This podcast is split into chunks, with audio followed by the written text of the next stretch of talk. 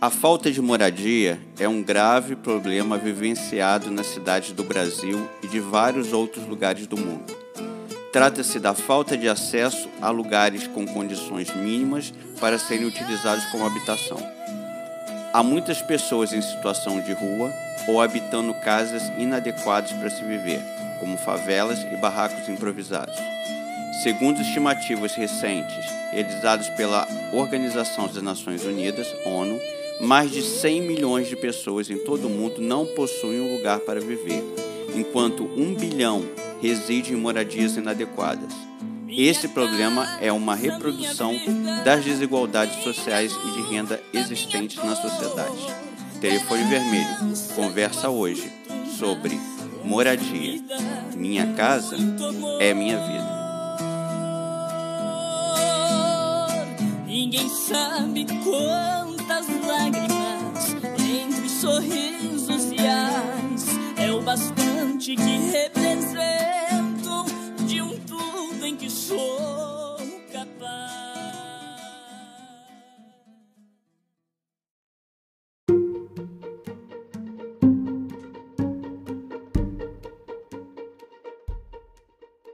Olá, internautas, olá, ouvintes. Esse é o Telefone Vermelho. O Telefone Vermelho é um programa que discute os impactos das, das coisas que acontecem na, na sociedade e em nossas vidas.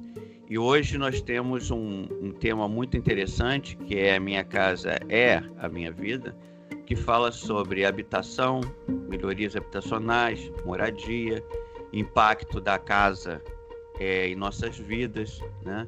o lugar mais importante que muita gente passa muito tempo da sua vida, principalmente nesses, nessas épocas de pandemia que a gente enfrentou esse, esse problema de ter que ficar em casa, muitas vezes trabalhar de casa, então a casa tomou uma dimensão maior ainda e também impacta a nossa saúde, a nossa saúde mental.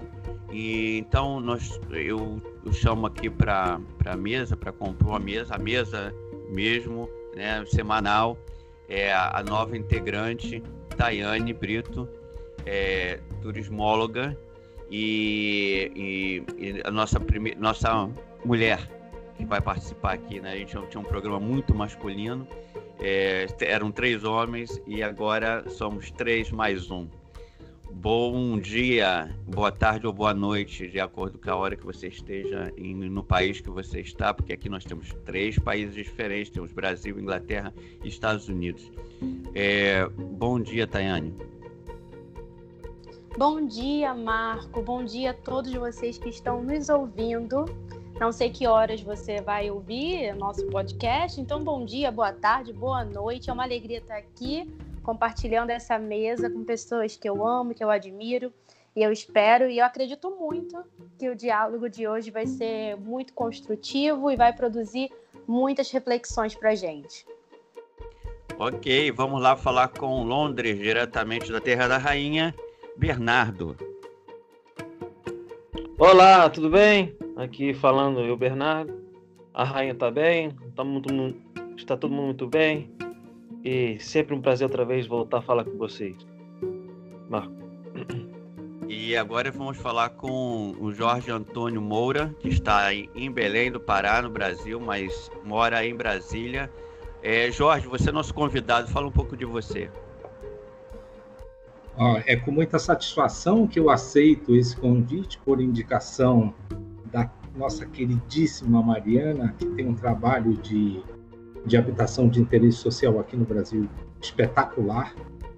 E eu sou um entusiasta desse tema, porque a nossa casa é o é a nossa é o nosso abrigo, é o, o lugar onde nós nos reunimos, nós temos nossos pertences, nós temos todas as nossas coisas reunidas lá, nossa família, tudo de maior valor que nós temos, ele está na nossa casa. Então a nossa casa precisa ser esse, como o slogan do, do programa diz, ser, né? A minha casa é a minha vida, né? Então eu sou um entusiasta do tema, trabalho no Conselho Federal de Arquitetura, que tem como bandeira esse tema de levar a arquitetura para todos, fazendo com que a habitação seja essa prioridade.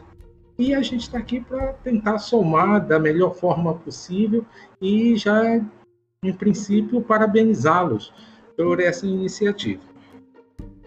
Ah, obrigado, obrigado. Jorge, é, eu, eu vou começar então por aqui, por Nova York.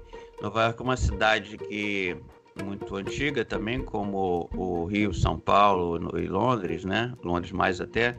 E é uma cidade que tem, é, tem vários problemas de, de, de, moradia. Talvez a peça né, da Broadway mais famosa durante muitos anos foi Rent, né, que é aluguel.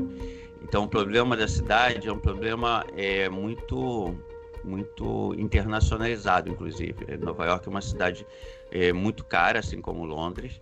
É uma cidade que é muito difícil você conseguir, mesmo com dinheiro, se você tiver, para conseguir um local decente para morar, porque muitos prédios são antigos, muitos prédios é, não estão em situação muito boa, são prédios muito antigos, que são anteriores à Segunda Guerra Mundial e que possuem todos os problemas de manutenção, é, né? Tem um problema da caixa d'água, aquela caixa d'água tradicional de Nova York, que é aquele que fica em cima do prédio, que ela é feita de madeira. É, muitos, muitas dessas caixas d'água estão contaminadas, estão antigas e estão sendo trocadas. Mas a cidade é, se reinventa. Né? Eu moro numa área é, que foi durante muitos anos uma área abandonada da cidade, que é o sul do Bronx. É, o South Bronx é, foi eternizado né, nos, nos, nos filmes violentos né, de, de que os prédios eram queimados. Era uma área que foi praticamente como se fosse bombardeada e destruída nos anos 60, 70 e ela voltou nos anos 90. Esses terrenos todos que estavam abandonados, que estavam é, com a prefeitura, é, foram feitas algumas parcerias e revitalizações, muitos movimentos aqui é, contra a gentrificação, ou seja, contra é, os novos prédios, inclusive esse que eu vivo, é um prédio novo, em meio a, muitos prédios antigos, mas essa área como foi bombardeada né, e destruída pela crise dos anos 70, é como Berlim, né, que eu tive a honra de visitar e conheci alguns lugares também que foram revitalizados. Berlim é uma cidade também como Nova York que sofreu é, uma destruição de uma parte dela e, e, se renovou. Berlim me lembra um pouco Brasília, alguns prédios né, modernistas e tal, mas Nova York já se modernizando e, e se é, reinventando mais tarde que Berlim, então é, esse complexo que eu vivo aqui praticamente é um, muito moderno e tal. Então, o que eu queria dizer é que a experiência aqui de Nova York tem um, duas faces. Uma é que realmente as áreas foram revitalizadas, mas que o problema da gentrificação, que é uma coisa que a gente vai discutir mais adiante, é uma questão séria. Por quê? Porque os, quando surgem novos prédios é, novos condomínios, os preços né, se elevam e o, existem melhorias também nas ruas, nas calçadas e tudo, e o preço dos imóveis aumenta e aumenta os aluguéis. E aí a, população nativa daquele lugar, né, as pessoas que vivem há 30, 40 anos, são quase que expulsas praticamente desse lugar. Isso aconteceu também um pouco no Rio com o projeto Maravilha e tal, aquela área ali da Gamboa. Então, assim, o que eu queria começar a discutir é o primeiro assim, um panorama da cidade, eu estou passando esse aqui de Nova York, e e eu queria falar com a Tayane, que a Tayane fizesse a intervenção agora, porque ela vive numa cidade, quer dizer, vive entre o Rio de Janeiro e Itanguá, que é uma cidade muito pequena, e eu queria ouvir o contrário, assim, como é que é a questão da habitação numa cidade pequena no interior do Brasil. Tayane. Oi, Marco. Então, a, essa questão da moradia, da moradia popular numa cidade pequena do Rio de Janeiro, eu acho que ela atravessa uh, questões até um pouco maiores, digamos assim, um pouco mais complicadas, né? Porque em uma cidade pequena, a gente precisa pensar também que algumas pessoas, talvez por ter um pouco mais de dificuldade de acesso à informação, de acesso a, a uma escola, a escolaridade de, de, de alto nível, por exemplo, na minha cidade, nós não temos é, dados concretos, mas a gente pode fazer, é, medir, pensar, ver a quantidade numérica. Por exemplo, nesse ano, né, foi um ano atípico, mas com o número de estudantes que pegam o ônibus universitário. Né? Então, por exemplo, uma cidade de 30 mil habitantes, é, durante um ano, né, apenas 100 jovens saem daqui da cidade para, né, da cidade de Tanguá para ir para Niterói, Rio de Janeiro estudar. Então a gente tem aí uma barreira que é a barreira a, da, da, consciência política, de entender que direito à casa, né, o governo ele não está fazendo um favor de te dar uma casa melhor para você morar. O governo ele não está fazendo favor quando ele cria uma política pública de para te favorecer a compra da sua casa.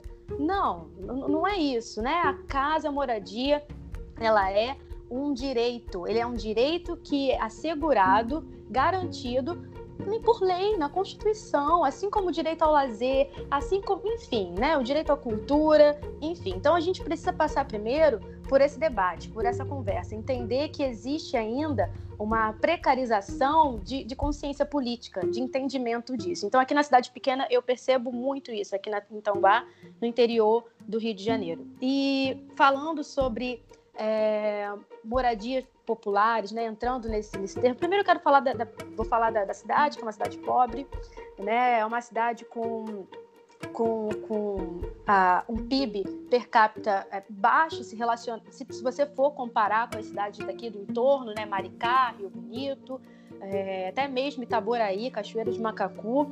Então, temos aí várias questões que mostram que a nossa cidade é uma cidade pobre, apesar de se ter potencialidades assim gigantes, né? A gente se destaca aí, por exemplo, a laranja de Tanguá é a laranja que você não vai encontrar em lugar nenhum do Brasil. Então, assim, a cidade é pobre, as moradias são muito simples e pensando em moradia popular, a gente, eu fui ver isso, a primeira moradia popular aqui na região sendo construída nos anos 2000, né? No início dos anos 2000, quando houve a questão de enchente, né? O rio transbordou, temos aqui o rio Caceribu corta a nossa cidade e muitas têm moradias próximas a, a, esse rio. O rio encheu, transbordou, entrou as casas e aí sim se pensou em, em construir, oferecer é, uma, moradias mais dignas para essas pessoas, né? Mas eu queria destacar essa questão, Marco, a questão da, da consciência política, sabe, do, do morador do interior, de entender que a casa, moradia, ela é um direito e a gente não, eu não vejo muito esse debate por aqui, eu vejo muito a questão de, de, gratidão ao político, gratidão por ter feito algo, mas não por entender que aquilo é um direito seu, né? Parece que o político faz aquilo por ser um favor, e aí a gente continua vendo aí a perpetuação de algumas formas de dominação, que é essa forma carismática, enfim. E, é, é isso que eu queria destacar. Eu acho que a gente precisa pensar nesse ponto primeiro. Beleza, vamos falar agora com o Bernardo porque é, das cidades que vivemos aqui, a mais antiga é Londres, né? E é onde começou a Revolução Industrial, onde o modelo de cidade que nós conhecemos hoje foi moldado, começou a ser moldado. É, Bernardo, eu queria fazer uma pergunta para você. Embora eu né, tenha vivido e conheço Londres, é, não estou atualizado onde, de detalhes como esse que eu vou te perguntar. O que eu queria te perguntar é o seguinte: Onde vivem os pobres, os trabalhadores na cidade de Londres? Uma pergunta é, sapeca, né? Vamos dizer. na verdade, eles moram na zona metropolitana, né? Nas, zonas, nas regiões metropolitanas. Que aqui tem várias zonas, né? Tem a zona 1, 2, 3, 4 e acho que chega a ter a zona 6. Uh, ah, então, a zona chega até a, o aeroporto de Heathrow, uma das. Uhum. E, a, e as, as pessoas é, estrangeiras, como eu, tam, vivemos aqui na região é, metropolitana. Ou seja, é, as pessoas não têm condições de chegar ir para Londres.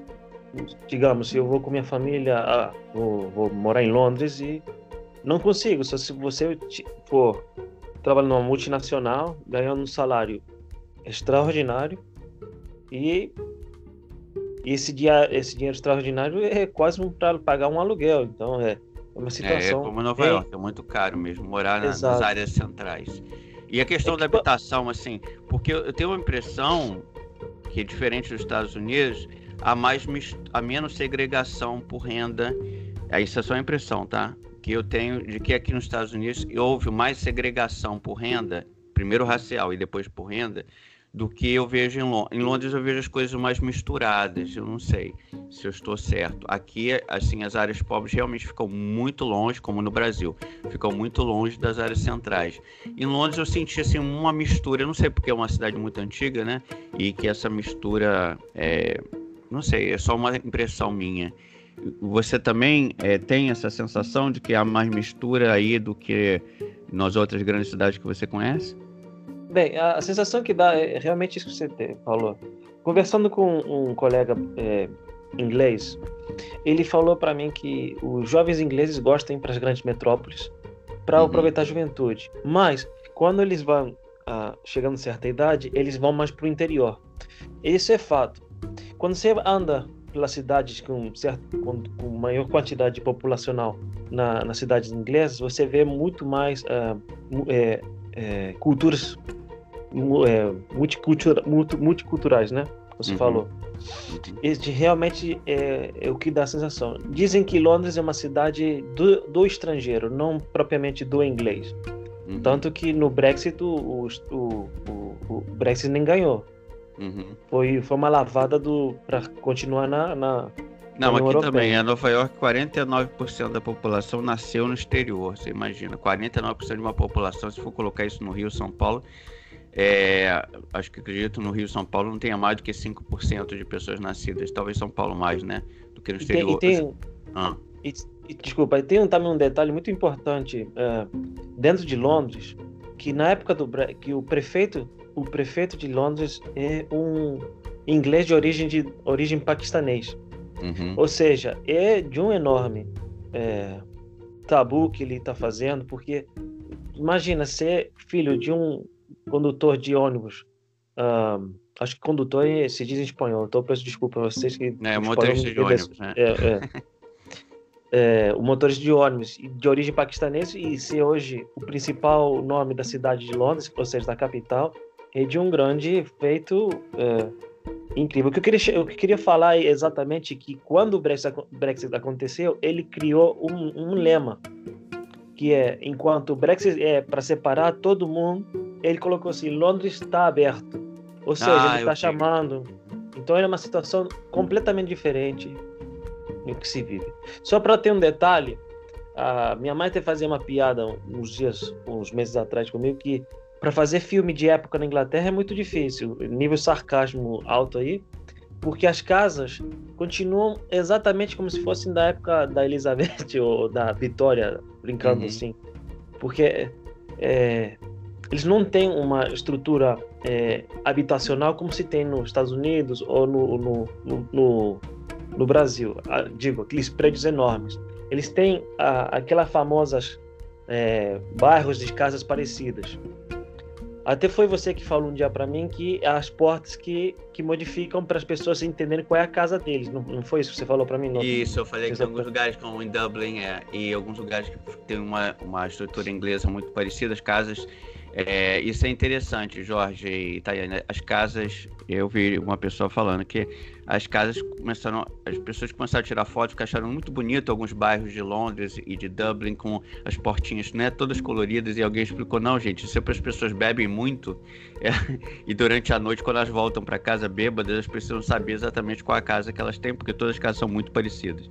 E o que eu estava falando com o Bernardo é que há uma sensação também que esses subúrbios habitacionais criados né, na era industrial, porque na verdade que a gente está falando disso, as casas iguais são da época da Revolução Industrial, onde os trabalhadores das fábricas viviam, é, são muito parecidas e monótonas, né? Como o tempo de Londres é muito cinzento, é realmente uma coisa depressiva.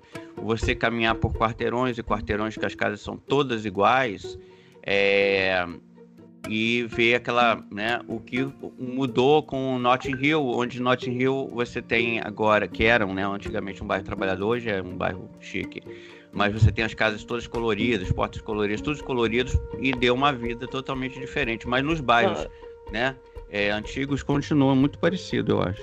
E também tendo o detalhe também que hoje o centro de Londres é super urbanizada, ah, é, é lindo ir pro, ver o Rio Thames lá, ah, ver as, as pontes, é, o Ponte do Milênio, ver o parlamento, mas temos que lembrar muitos anos atrás, lá era porto, lá as pessoas iam para lá para trabalhar, era muito industrializada aquela zona. Era uma área suja. E, exato, e as pessoas e quando iam para Central London, eles não queriam ir porque era uma zona não muito chique, né? Dizer, falando na, na, burgue, na burguesia inglesa daquela época.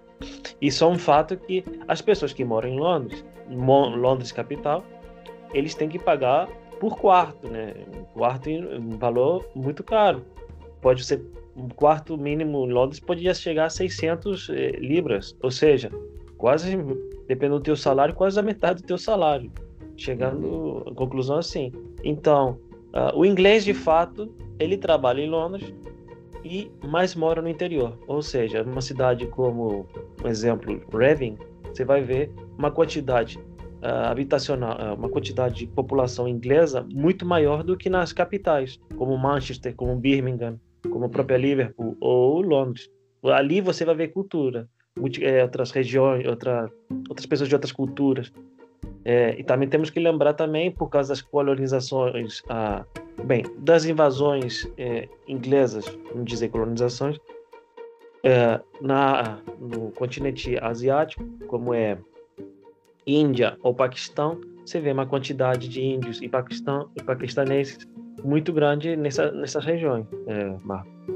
Beleza. É, Jorge, eu queria é, que você passasse um, uma, um panorama da, da situação de habitação no Brasil, do ponto de vista técnico oficial, né? Porque a gente conhece a situação, só somos brasileiros, a gente sabe as dificuldades de habitação que existe no Brasil, mas a gente não tem uma ideia, é, né, um panorama mais técnico da situação mesmo da, da habitação no Brasil. Você podia passar para a gente um pouco disso? Eu vou tentar fazer aqui da, de uma forma bem concisa, porque de acordo com a abordagem que a gente tome, isso to toma um, um caminho. Mas vamos claro, claro. É, o Brasil hoje tem um déficit habitacional, ou seja, falta de casas, de aproximadamente 12 milhões de habitações.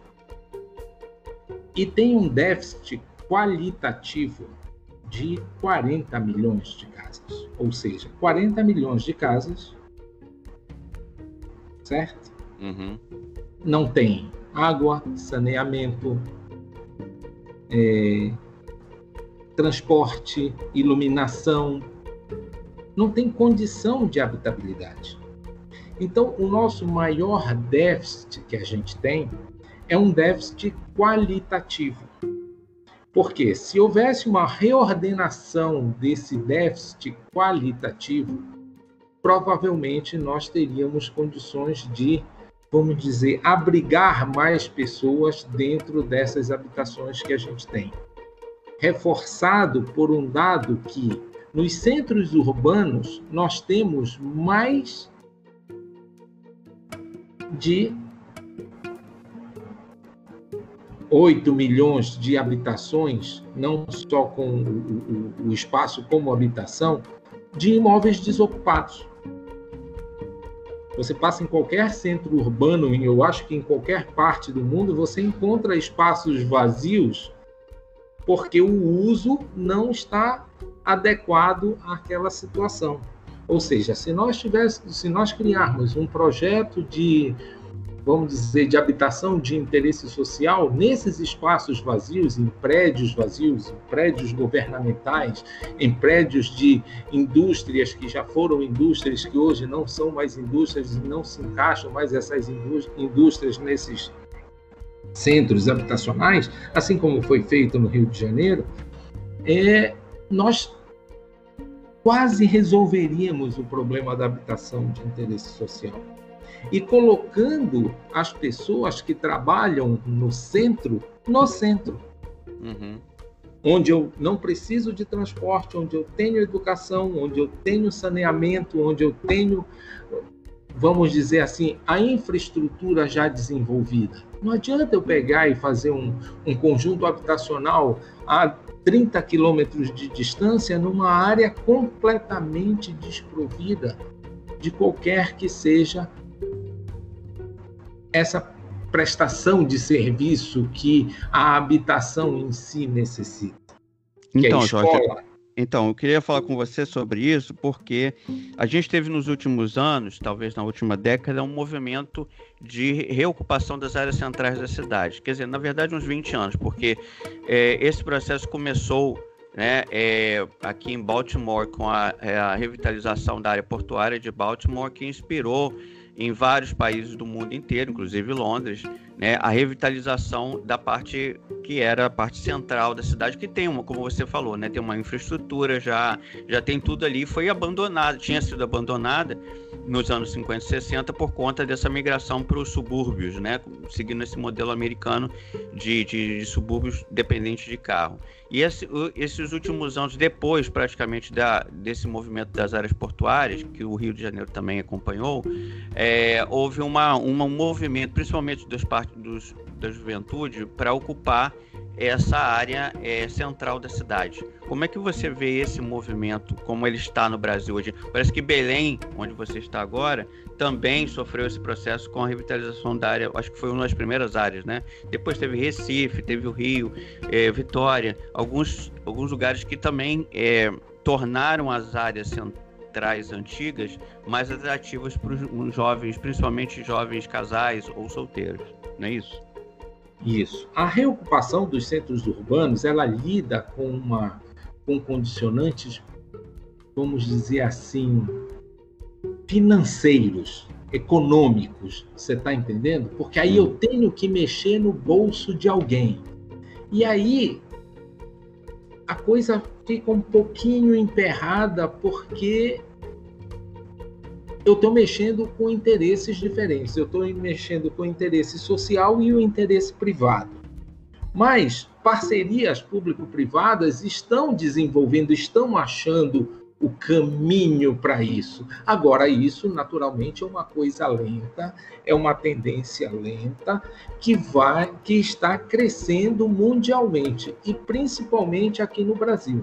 Por exemplo, o, o Conselho de Arquitetura e Urbanismo, que é onde eu, eu sou assessor técnico, é, ele tem um trabalho junto a, ao legislativo, inclusive ao judiciário, para que determine que certas áreas e atitudes sejam, tá, é, vamos dizer, incentivadas a ter essa, esse uso social.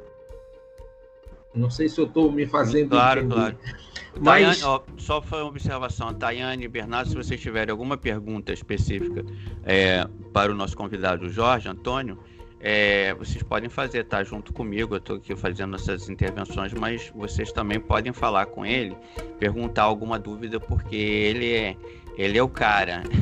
Jorge, fala um pouquinho, um pouquinho da sua biografia para que as pessoas entendam o quanto você entende do assunto que você está falando.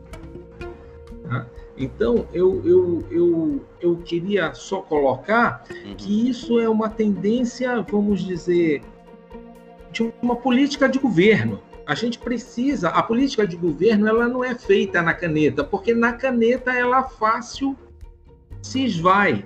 Mas se o povo traz essa cultura, se o povo traz esse movimento, as coisas vão se se consolidando aí, a coisa vem como uma onda, ninguém conseguir, consegue, vamos dizer, segurar.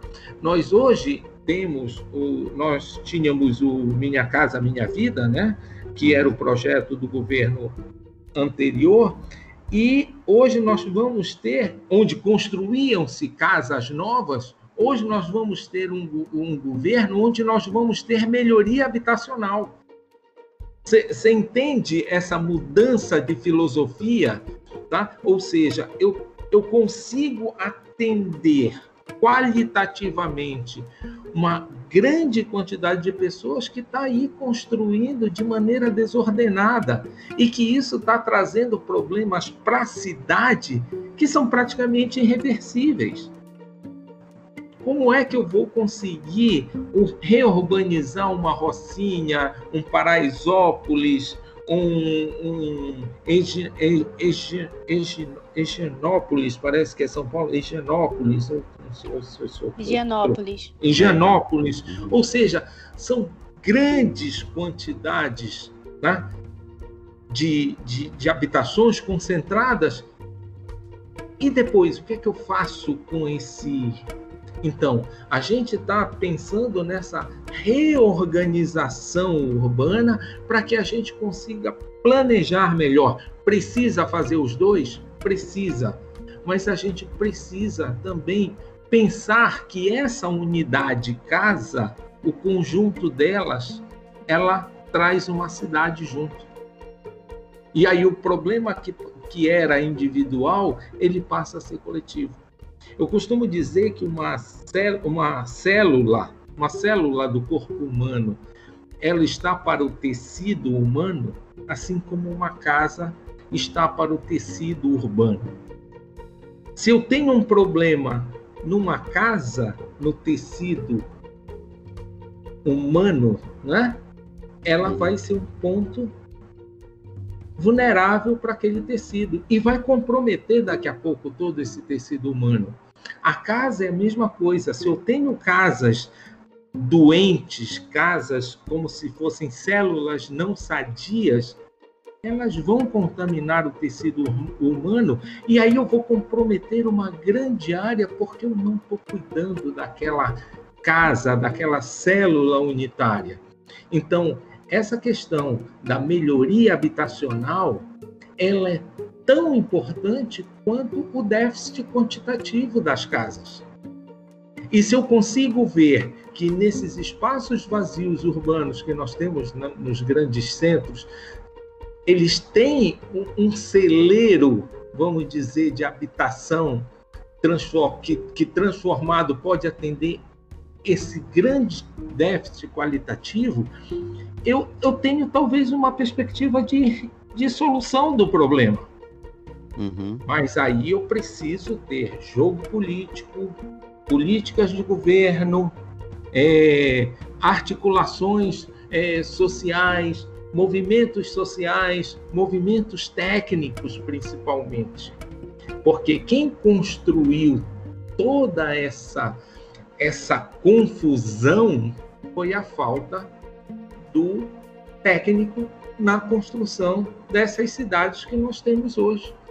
Se nós tivéssemos um acompanhamento técnico, que no nosso caso a gente fala da assistência técnica em habitação de interesse social, se a gente tivesse construído com o respaldo técnico, com o engenheiro, com o arquiteto, com o sociólogo, com o geógrafo, com o, o advogado, que construísse a cidade de uma forma, vamos dizer assim, correta, talvez nós não tivéssemos tanto problema quanto a gente tem hoje nas nossas cidades, que no meu ponto de vista, ela é oriundo daquela construção formiguinha que é feita, cada um faz uma coisinha errada e que daqui a pouco essa coisinha errada toma uma proporção gigantesca. Ah, não sei se eu, se eu consegui falar um não, pouco desse, eu, desse eu, panorama eu, geral. É, eu Agora, que... eu tenho uma, Fala, Bernardo. Eu tenho, uma per... eu tenho uma pergunta, não sei se faz sentido vou fazer, mas é... Petrópolis e Brasília foram as primeiras cidades a serem, é, de fato, saírem do papel para se tornarem cidades, certo? Acho Goiânia também é. Goiânia também. Goiânia, também. Goiânia Palmas, nós temos é. várias, várias cidades planejadas, oh, né? Uhum. Isso. Eu vejo também que nessas cidades planejadas, é, a falta de, depois de fazer do papel, ah, vamos, vamos planejar essa cidade, vai ser bonito, blá blá blá blá blá. Você vê depois que ao decorrer do tempo, as próprias prefeituras ou governo independente, como for o governo, não levaram a sério o, o, a população que estava vindo e a população trabalhadora. Uh, como que a gente poderia melhorar a situação dessas pessoas nessas cidades planejadas e nas cidades que não foram planejadas?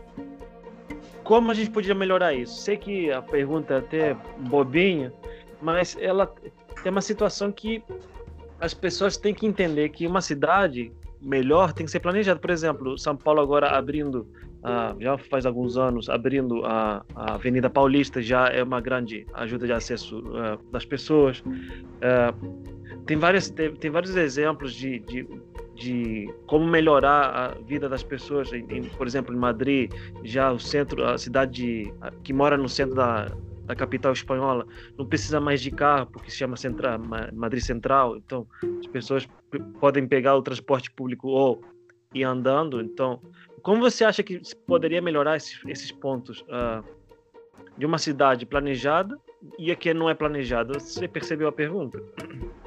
Percebi sim, e eu acho que eu tenho uma forma de te responder. Como eu consigo curar uma pessoa que está doente?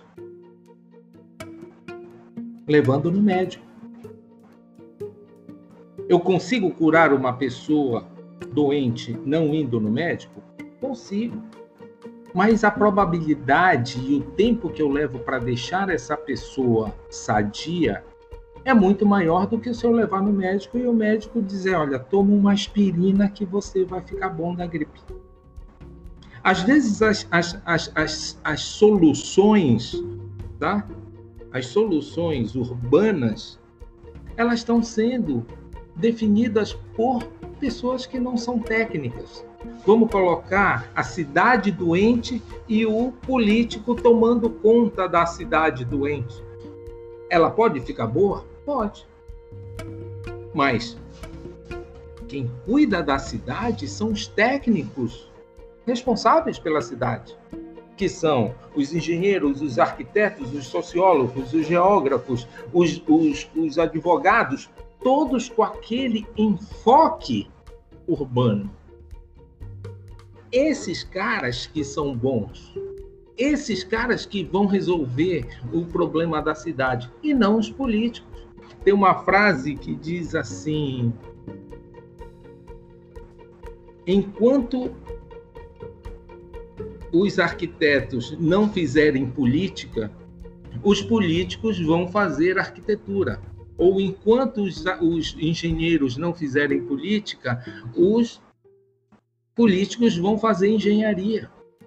Nós vivemos a consequência de decisões políticas para curar nossas cidades. É a mesma coisa do que um político te receitar um remédio para você ficar bom de uma doença qualquer. A gente precisa, como diz um, um grande amigo meu, que é conselheiro federal pela Bahia, nós precisamos pagar a nossa hipoteca social da nossa responsabilidade técnica dentro do nosso contexto social. A gente tem que pagar. Nós somos responsáveis pelo crescimento de tudo aquilo que a gente está envolvido. Nós precisamos nos envolver socialmente para que a nossa responsabilidade daquilo que nós fomos formados, daquilo que nós escolhemos para que fosse o caminho da nossa vida, traga resultados sociais. Porque se nós não fizermos isso, cada um que compra um saco de cimento, compra um milheiro de tijolo, ele vai construir aquilo que ele acha que está certo. Só que ele só está pensando nele. Mas muitas vezes ele coloca o cano do esgoto dele para a calçada, onde passam milhares de pessoas, que essas pessoas vão ser contaminadas, que a cidade vai ficar feia, que depois eu não vou conseguir resolver aquele problema. Então, respondendo à sua pergunta, como você acha que eu posso consertar a cidade, eu posso fazer com que cidades planejadas continuem, continuem sendo planejadas? Com a presença técnica das pessoas envolvidas nos processos. Beleza, nós vamos por uma, uma, uma pausa agora, comercial e estrutural. Na verdade, a gente vai ouvir o depoimento do, do Rodrigo Cossenza, que é professor de História, e a gente volta no momento, tá bom?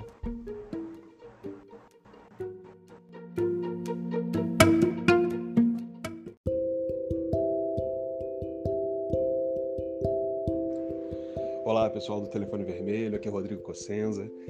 Lamento muito não ter podido participar dessa gravação, ainda mais porque é, era uma gravação de boas-vindas também recebendo uma nova integrante, que é a Tayane Brito. Seja muito bem-vinda. Espero que a gravação tenha sido super bacana, tenha corrido super bem. É, mas eu vou dar aqui o meu, o meu pitaco no tema, que é um tema extremamente importante, que é o da habitação. E, na verdade, vai ser só uma apreensão sobre, talvez como a gente possa fazer uma leitura sobre a questão da habitação, que é pensá-la a partir de um contexto de construção de um bem viver na cidade. A habitação não é somente um espaço para as pessoas poderem descansar, ou seja, só aquele, aquela unidade onde as pessoas vão eh, descansar, ou seja, o apartamento, a casa, a habitação é toda é todo o seu entorno, é pensar na qualidade de, de vida que um bairro, que uma cidade precisa ter para poder uh, oferecer ao cidadão as condições mínimas de uma existência plena e digna. Esse é um ponto importante para a gente poder pensar a habitação. Partindo dessa, dessa ideia, a gente consegue criar um, pelo menos um instrumental é, de discurso e de construção uh, de uma ideia política que escapa à, à situação de que as cidades acabam sendo vítimas, que é a da, a da do mau planejamento, da especulação imobiliária, determinando como a ocupação do espaço vai se dar. E mesmo para pensar mais adequadamente a qualidade, inclusive das unidades de moradia das pessoas, ou seja, é, unidades de moradia, ou seja, apartamentos, casas que tenham o mínimo necessário para que a vida das pessoas possa ser uh, vivida com plenitude, com, com, que as pessoas tenham respeito é, devido uh, pelo trabalho que, que, fazem na cidade, pela, pela, pelo, pelo que dedicam das suas vidas ao, ao funcionamento das cidades e pela dignidade humana, ou seja, o direito das pessoas morarem com, com, com todas as condições de ter uma vida plena. Eu acho que esse talvez seja o ponto uh, central para a gente poder pensar. E eu não ia perder a oportunidade de também dar um pitaco é, para a gente pensar algumas, algumas questões sobre, sobre a, cidade, né? a questão da, da, da moradia, já que eu estou tentando fazer essa vinculação entre o desenvolvimento da cidade e o desenvolvimento do morar, da habitação, e bom, para a gente pensar algumas questões. É, e dar a minha dica cultural aqui no meu comentário, que é o livro A Urbanização Desigual do Milton Santos. Então fica essa dica também aí para a gente poder dar uma lida, que não vai tratar especificamente sobre isso, mas vai pensar sobre a questão da urbanização, não sobre a habitação em si, mas sobre a questão da, da urbanização. Sobre a questão da habitação, eu poderia dar a dica do livro do Engels, que é a questão da habitação, né? A questão da moradia. É, eu acho que vale a pena também, a questão da habitação, a questão da, da moradia. É, então, forte abraço aí, Marco, é, Bernardo, Tayane. Espero que tenha sido ótimo. Forte abraço aí para todos os ouvintes.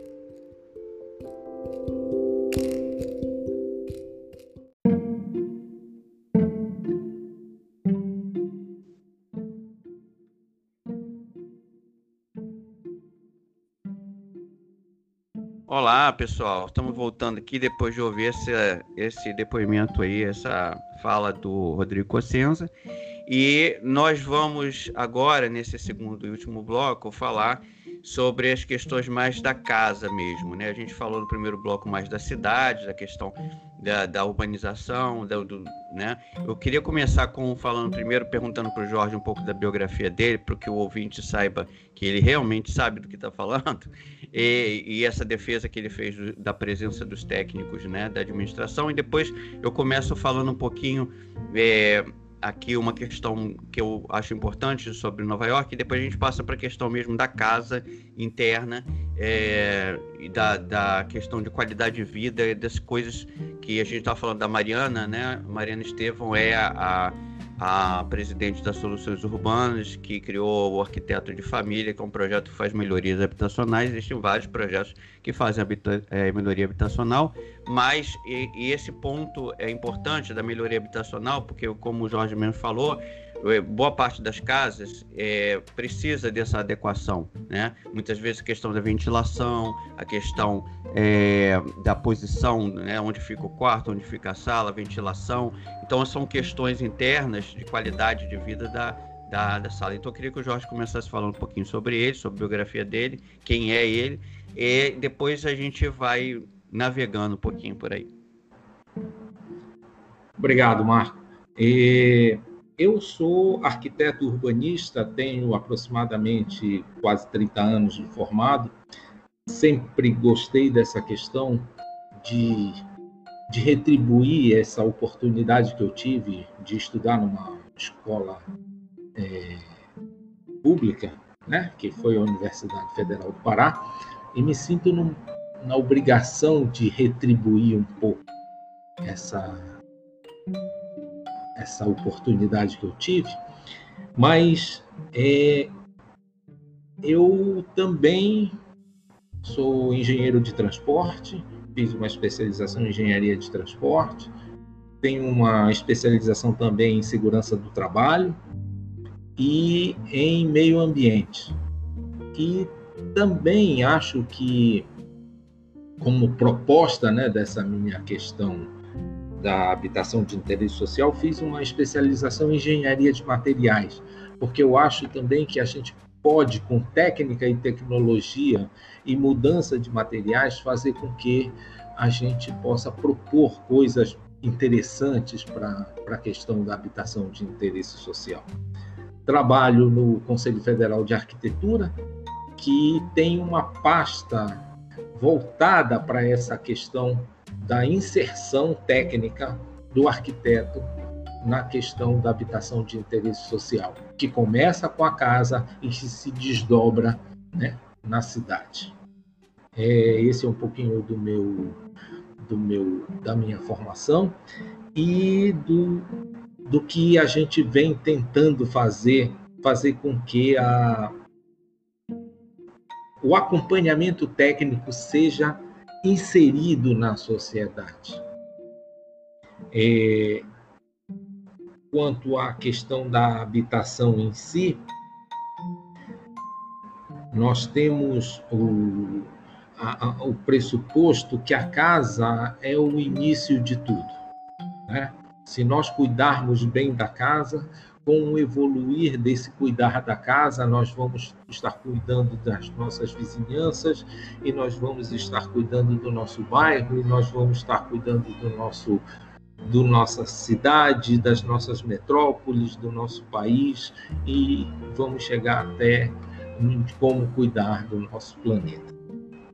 Ô Jorge, eu queria te perguntar mais sobre a questão da casa, das melhorias habitacionais o quanto é possível mudar numa casa para melhorar a qualidade de vida dela? O que, o que, que é, o que você vê que, que nas casas brasileiras existem que existe mais coisas erradas ou mal construídas ou mal feitas que podem afetar a qualidade de vida de uma pessoa? Eu sei que quase tudo, mas o que, que você destacaria? O que eu destacaria em, em princípio, logo, é a questão da iluminação quando as pessoas constroem em certos lugares, que esses lugares eles são pequenos, ela tende logo a pensar: eu preciso construir o máximo porque eu tenho uma necessidade enorme de espaço. E ela acaba construindo no, no espaço todo, não deixando lugar para iluminação, para ventilação, tá? E para, vamos dizer, essa essa troca de de ares, vamos dizer assim, da casa, fazendo com que a casa se torne um, um ambiente totalmente insalubre, sem iluminação, sem ventilação e sem saneamento básico. Está entendendo? Por essa questão de, de achar que construir o espaço todo, ela está usando o espaço todo da melhor forma. Às vezes, a gente deixar um espaço de iluminação, uma, abrir uma janela, colocar uma porta no lugar certo, colocar o banheiro no lugar certo, desenhar a, o, o tamanho do banheiro, na posição do banheiro na casa no lugar certo. Isso aí são melhorias que não têm, vamos dizer, precedentes. E geralmente a pessoa que que não tem formação técnica, ela não consegue fazer isso de uma maneira, vamos dizer, clara, rápida, uhum. entendeu? Ela, ela pensa que o arquiteto é uma coisa cara, né? Ela pensa que o engenheiro vai tirar o dinheiro que ela poderia ter aquele dinheiro construindo um outro cômodo. Mas é muito pelo contrário o, o que custa um engenheiro para o que ele pode entregar, o que custa um arquiteto para o que ele pode entregar, é uma coisa que não tem comparação.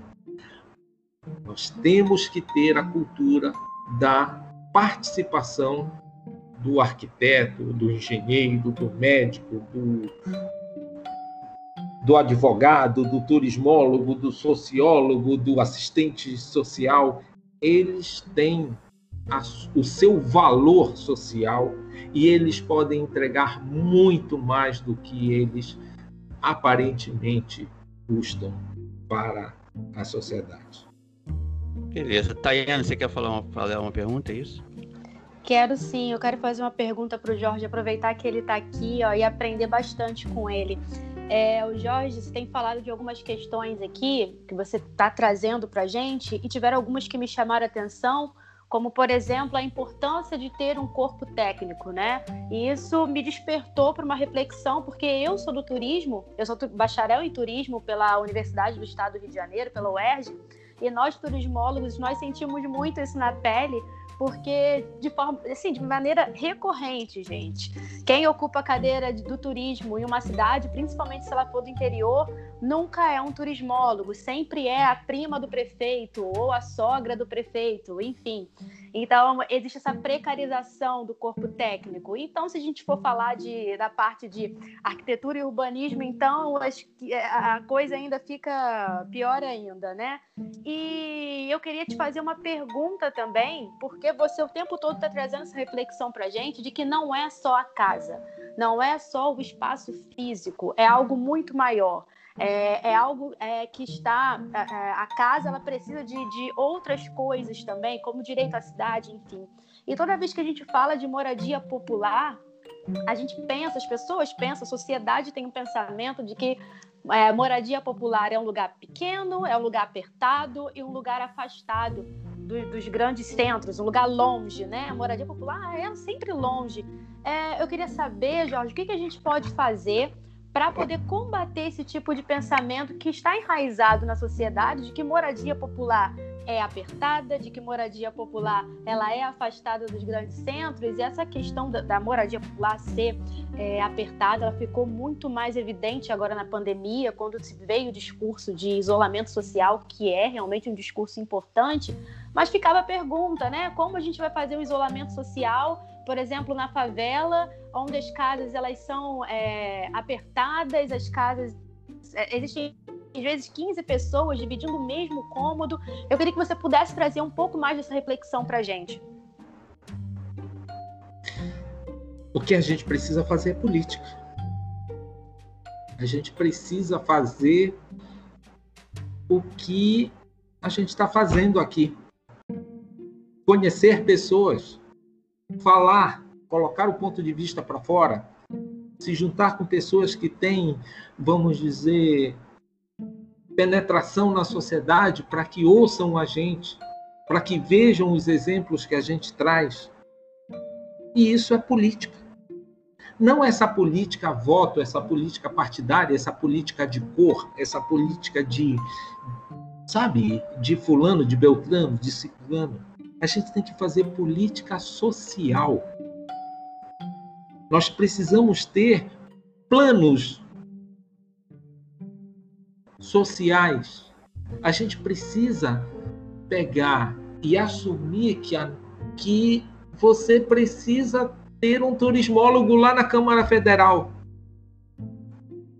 Que precisa ter um turismólogo na Câmara Municipal, na Câmara Estadual. Nós precisamos nos envolver na política. Não na política partidária, mas na política social.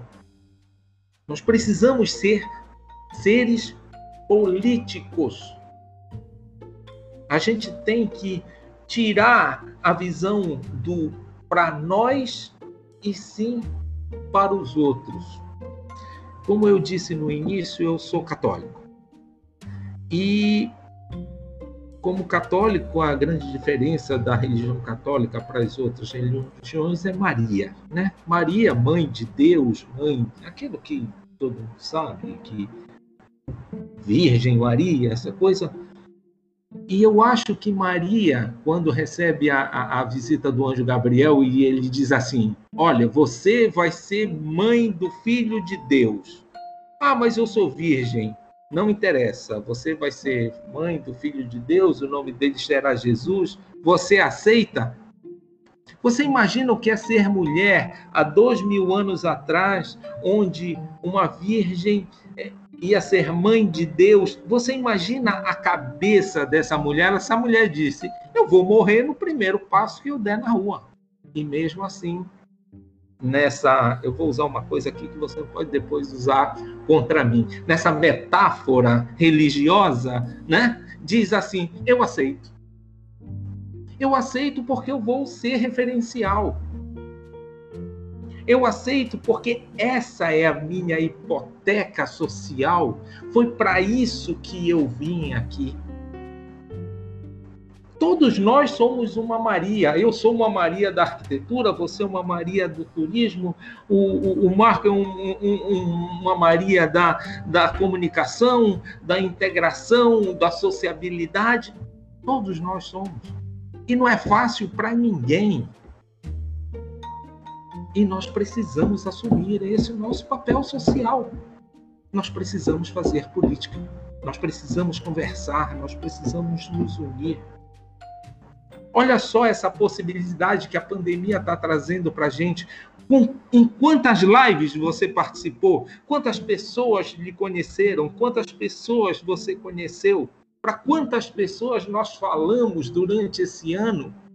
É só para dar uma só para dar uma informação aí adicional, Jorge, o nosso podcast modesto que é, mas nós chegamos a 24 países, ou seja, em 24 países há brasileiros escutando ou acompanhando, assinando é, o nosso podcast. Você compreende o que é que uma coisa ruim consegue trazer de boa? É sim, isso que sim. a gente precisa fazer. A gente precisa fazer política. A gente precisa conhecer pessoas. Olha, a Mariana ia participar disso, aí por algum motivo ela pegou, tive a graça dela ter me indicado aqui para vocês, para conhecer mais esse grupo de pessoas aí tão interessante. A gente precisa fazer política, e política só pessoas que fazem política. Computador não faz política. É, eu queria até aproveitar isso e usar essa fala do, do Jorge para né, contextualizar aqui em Nova York. A gente teve um há 80 anos atrás, a gente teve um prefeito de Nova York que se tornou símbolo né, da administração municipal justamente por esse entendimento que ele teve há 80 anos atrás da do importância do técnico é, no, no, seu no governo, né? E ele era um cara inovador, é, foi reeleito duas vezes, foi o cara que mais ficou no, no poder aqui. Ele transformou a cidade, a infraestrutura da cidade toda foi modificada naquela época. E ele convidou um técnico, um, um urbanista na época, para comandar esse processo. E esse cara tinha carta branca. Tinha tanto carta branca que as pessoas achavam que ele mandava mais do que o prefeito. Então, assim, é, é possível, o Moses, né? O nome dele era Robert Moses. Basicamente, todas as pontes, todos os parques de Nova York, com exceção do Central Park, todos os grandes parques da cidade, as rodovias, todos foram feitos pelo Moses, que tinha é, aí seus inimigos na área do urbanismo também. É, a gente tinha é, pessoas que discordavam dele, como a, a, a, Jane Jacobs, que foi autora né, daquele famoso livro a, a, Morte e a Vida das Grandes Cidades Americanas, que confrontou ele, é, porque ele era um cara que era da época dele, né, queria abrir ruas, estradas, destruir isso, destruir aquilo, e a Jacobs era uma defensora daquela cidade modelo europeia, que você mora em cima do mercadinho, desce, né, você conhece seus vizinhos, e ele era um cara mais lá, mais Niemeyer, mais Lúcio mais Costa. arrojado, né? É, mais Lúcio Costa, querendo abrir tudo, abre mesmo, derruba e faz e tal. E resultado é aquele movimento daquela época, né? Do influência que os arquitetos urbanistas tinham naquela época. E o, o, o a, a, Jacobs era uma defensora da cidade como a gente quer. Eu acredito, eu estou mais na turma dela, né? Da cidade que a gente gosta, como a, aqui, por exemplo, um novo prédio que foi construído que eu moro tem embaixo lojas, né? espaço para lojas. Então eu, eu sei que vou ter uma farmácia, uma padaria, uma coisa aqui embaixo vou descer e a visão, né, do de, do desse, dessas arquiteturas dos anos 50, 60 era como Brasília, né? Você ter blocos residenciais e você ter blocos comerciais, você ter blocos disso e aquilo. E que causou, causa para mim uma, uma, dificuldade muito grande. Eu vivi em Brasília e, e sou carioca e agora vivo em uma cidade como Nova York. Eu, eu prefiro uma cidade como Nova York, eu posso andar, eu posso ir ao metrô, eu posso ir à padaria, tudo andando. eu morava em Brasília, você sabe, né? Você mora em Brasília, Jorge é, precisa de carro para tudo, né? Pra, porque você precisa, a, a, padaria tal que você gosta está lá naquele setor comercial tal. Então, assim, é, eu aproveitando essa fala para dizer que é possível, sim, em alguns lugares, algumas experiências, políticos entenderem que o, o técnico tem um papel importante é, na gestão municipal. E existem casos também, porque muitas vezes separou o político do técnico, existem técnicos que viram políticos, né? Você tem um caso do, do Conde, né? Luiz Paulo Conde, que era, foi inclusive autor do desenho da UERJ, do prédio da UERJ, muita gente não sabe que estuda na UERJ, não sei, você sabia disso, Tayane? Que o, o Conde não. foi o Conde que desenhou o prédio da, da, da UERJ, no Maracanã. Não sabia, não. É, então, muita gente não conhece o, o Conde, apesar de ter, diverg... ter tido divergências, participado do governo dele, ter divergências com ele, é, ele era um arquiteto urbanista famoso que se tornou prefeito. Primeiro secretário de urbanismo, ele foi oh. responsável pelo, pelo, né, pelo é, projeto Barrinho, né? Projeto Bar, tem vários projetos no Rio de Janeiro. O Conde foi responsável. O, esse projeto fundamental de urbanização das favelas do César Maia, foi comandado por ele. Então, assim, embora tivesse divergências, que a gente vai sempre ter divergências com né, política, é uma coisa muito, né? É comum que a gente tenha divergência, não existe nenhum político Deus que seja perfeito. É, e o, o, o, o Conde encontrou mais à direita, como vários anteriores, né, o Lacerda, tal, encontraram mais à direita apoio. Né? Você tem a questão do Parque do Flamengo, que foi construído por uma urbanista, entre aspas, né? Porque ela Faltou, não era formada. Né? Faltava né? o mestre Valentim, né? Faltava é, então assim, a gente. É, o mestre Valentim também, que né, a gente desenhou também, o Rio de queria, Janeiro antigo, né? Só, só queria uma parte que o, o a, a, situação do Rio de Janeiro ele fala exatamente tudo que aconteceu no Brasil, né? Porque o Rio de Janeiro viveu todas as transformações do, do Brasil, né? De, uhum. de, de colônia para para a capital, para, enfim, viveu de tudo. O Rio de Janeiro ele tem nomes importantíssimos da arquitetura nacional também, né? Nesse ponto. É muito recente a, trans... a Brasília é muito recente na vida, na história do Brasil, né? Então assim, o Rio de Janeiro concentrou durante muitos anos por ser capital, né? Primeiro do Império, da República, de tudo, concentrou a sua elite, né? E os seus, os seus mais famosos urbanistas e arquitetos tiveram seus estúdios e sua vida no Rio. Mas então, eu queria aproveitar essa, essa fala do Jorge justamente para falar assim, quer dizer, não é incompatível política de, né, de urbanismo e arquitetura. Acontece muitas vezes prefeitos que apostam nesse caminho, como Lacerda né, fez lá o aterro do Flamengo, foi uma intervenção grande, o César Maia fez as intervenções dele, o, o, né, o, o atual prefeito, reeleito né, prefeito do Rio, o Eduardo Paes também fez as intervenções que ele achou, com todas as críticas que todos eles tiveram, né? Todos os prefeitos fizeram intervenções. E aí, Jorge, você sabe mais do que eu disso, né? Que é, não tem como você fazer intervenções grandes, poderosas como essas, sem que haja oposição, né? Há oposição aqui em Nova York, cada prédio que sobe tem uma oposição. Né? O movimento local aqui não quer que faça gentrificação, lógico. Mas quem é quem está comprando apartamento, está mudando para cá, não quer um bairro decadente, quer uma coisa, quer que os prédios sejam recuperados. Ou seja, então tem aquele conflito, né? Sempre dos interesses, né?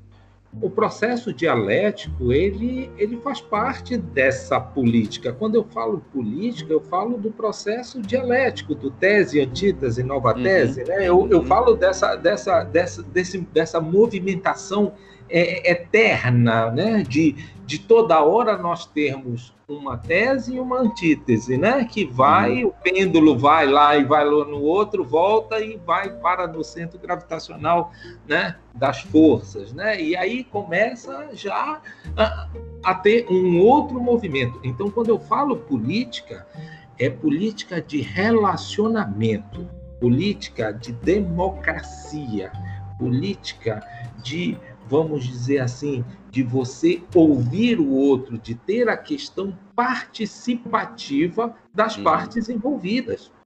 Tá? É isso que eu falo política. Eu não falo da política partidária, eu não falo da. Não, política... é a partidária, é, assim, é, é uma plataforma final que você vai lá para concorrer.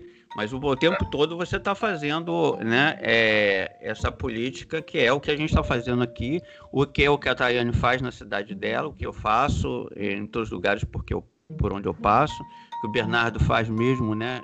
Nós dois no, no na, na, situação de imigrantes barra exilados.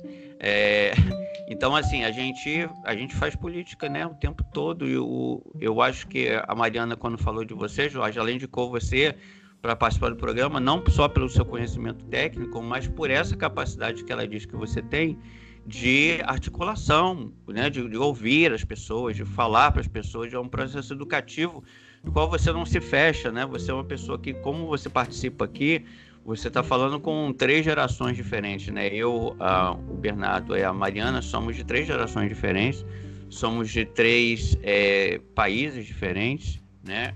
É, somos de três, não só nacionalmente, né? Fomos nascidos em países, países diferentes, criados em, em culturas diferentes, mas também é, a gente, nos três, temos essa coisa em comum com você, Jorge, segundo a Mariana, que é esse nosso trabalho sempre com, né, permanente, contínuo, de, de conversar com as pessoas, de dialogar, de abrir caminhos, né? Eu acho que é isso que a gente está fazendo aqui, né?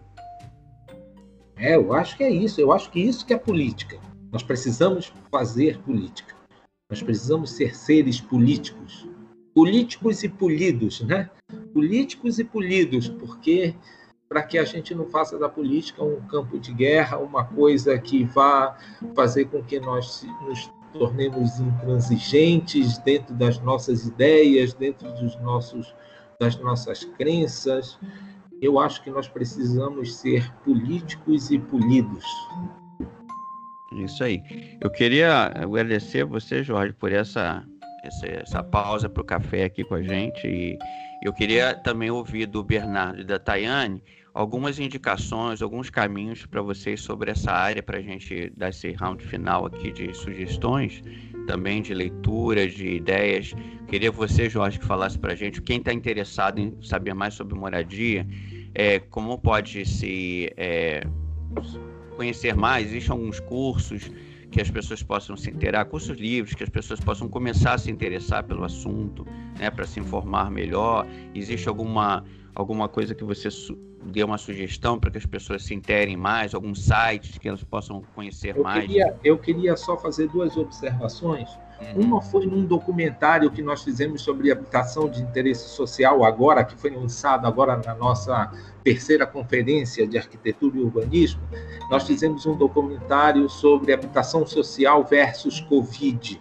Tá? Ah, Uma legal. Questão... Manda o link para mim. Manda o link Já mandei. Eu mandei ah, tá. no, seu, no seu WhatsApp. Ah, tá? beleza. Porque eu vou linkar na, no podcast. Então, quem ouviu o podcast, Isso no seu, no, né, no, tanto no Spotify como outra plataforma, você pode clicar lá na descrição do e vai ver os links todos que a gente está falando aqui. Tá? Então tem esse vídeo que é muito interessante e também tem o que nós fizemos nos últimos seis anos, essa questão lá do, do Conselho Federal de Arquitetura, o que ele fez mais ou menos nesses seis anos, nesses últimos seis anos sobre habitação de interesse social nós temos uma, uma, uma, vamos dizer assim, uma metodologia de primeiro conhecer a habitação de interesse social, depois empreender com a, com a habitação de interesse social, ou seja, vamos tornar isso um negócio para que seja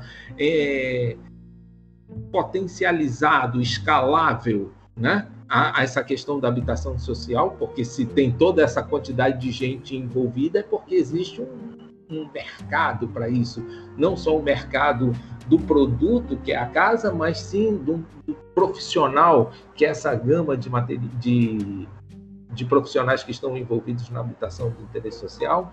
O outro caso, o outra questão seria criar, né, vamos dizer, buscar apoio, apoio que eu digo relacionamento é, legislativo, executivo, judiciário, ONGs, ou seja, criar um, um network dessa questão da habitação de interesse social e, por último, criar ferramentas de unificação desse conhecimento todo. Então, esses quatro pilares é o que fundamenta essa, esse nosso trabalho lá no Conselho sobre habitação de interesse social. E esses dois materiais eu mandei para você no seu. Tá, não vai ficar aqui na descrição do, do, do podcast.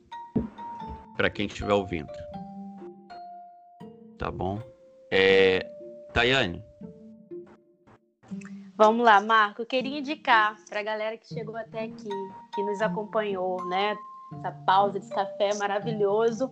Queria indicar algumas leituras, né? Porque eu, enquanto turismóloga, é, as pessoas acham que quem é turismólogo só se preocupa com viagens, né? É, é, também. Embora a gente goste, embora a gente embora goste. a gente goste também, mas não só isso a gente se preocupa com a cidade, a gente se preocupa com o bem-estar social, por isso que é importante ter o turismólogo na sua área, porque nós nos preocupamos com tudo isso. Nós temos um olhar, né? A gente caminha ali para sociologia, caminha para geografia, para arquitetura.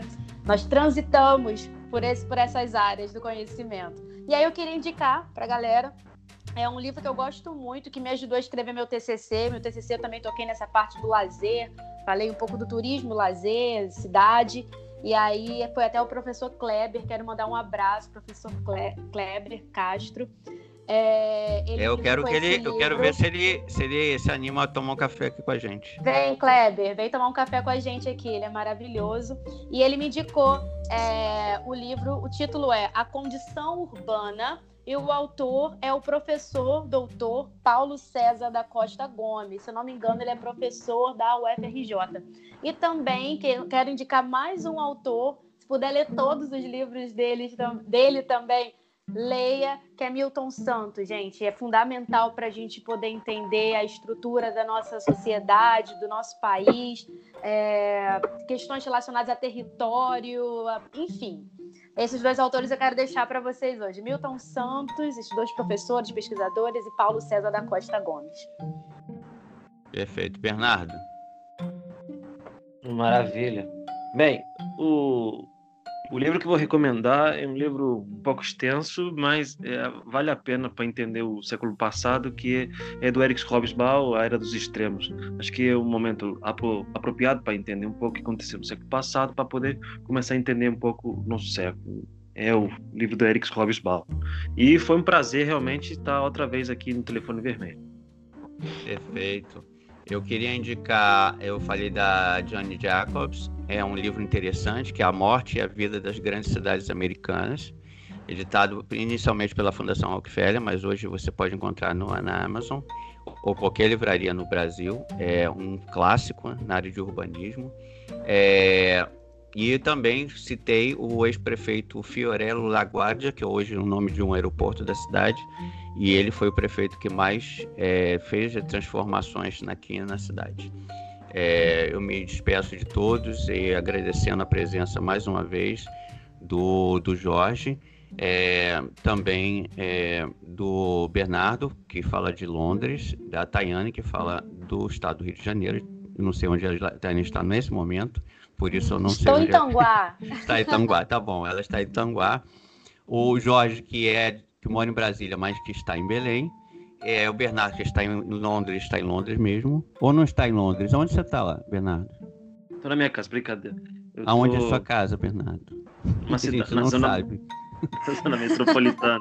Você mora onde, aonde você falou que moram os trabalhadores, não é isso? Oh, é claro, estou aqui. tá ao, lado, ao lado de Ritro. Isso. Eu também estou aqui no sul do Bronx, também na periferia. Tá bom? Um grande abraço a todos vocês e muito obrigado por o telefone vermelho e a gente vai tocar novamente o telefone vermelho na próxima no próximo é, episódio com também sempre um, um tema muito interessante para todos nós. Um abraço. Vamos lá.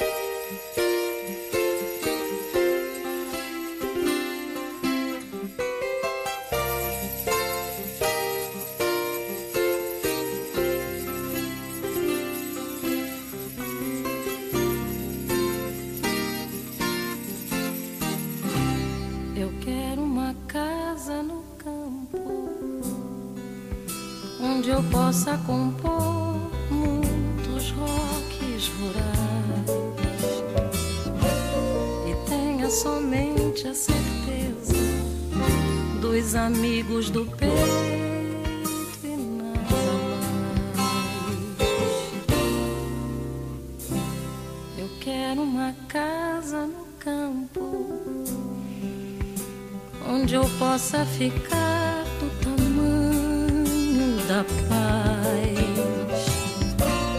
e tenha somente a certeza dos limites do corpo e nada mais. Eu quero carneiros e cabras pastando solenes no meu jardim. Eu quero silêncio das línguas cansadas. Eu quero a esperança de óculos e meu filho de cuca legal. Eu quero plantar e colher com a mão a pimenta e o sal.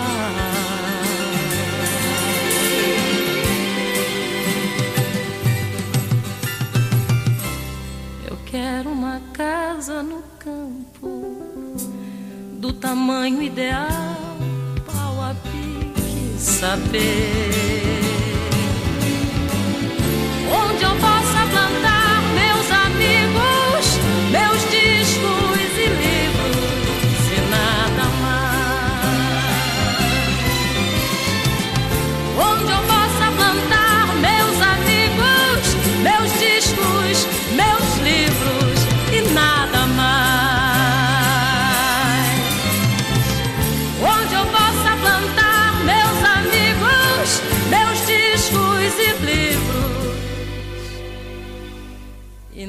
Nada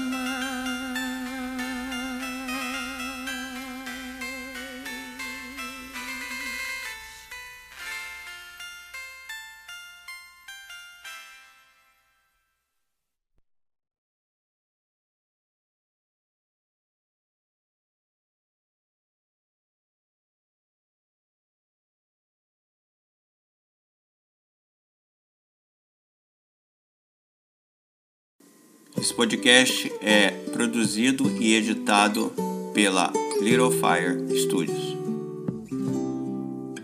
Visite nossa página no Facebook www.facebook.com/littlefirepodcast.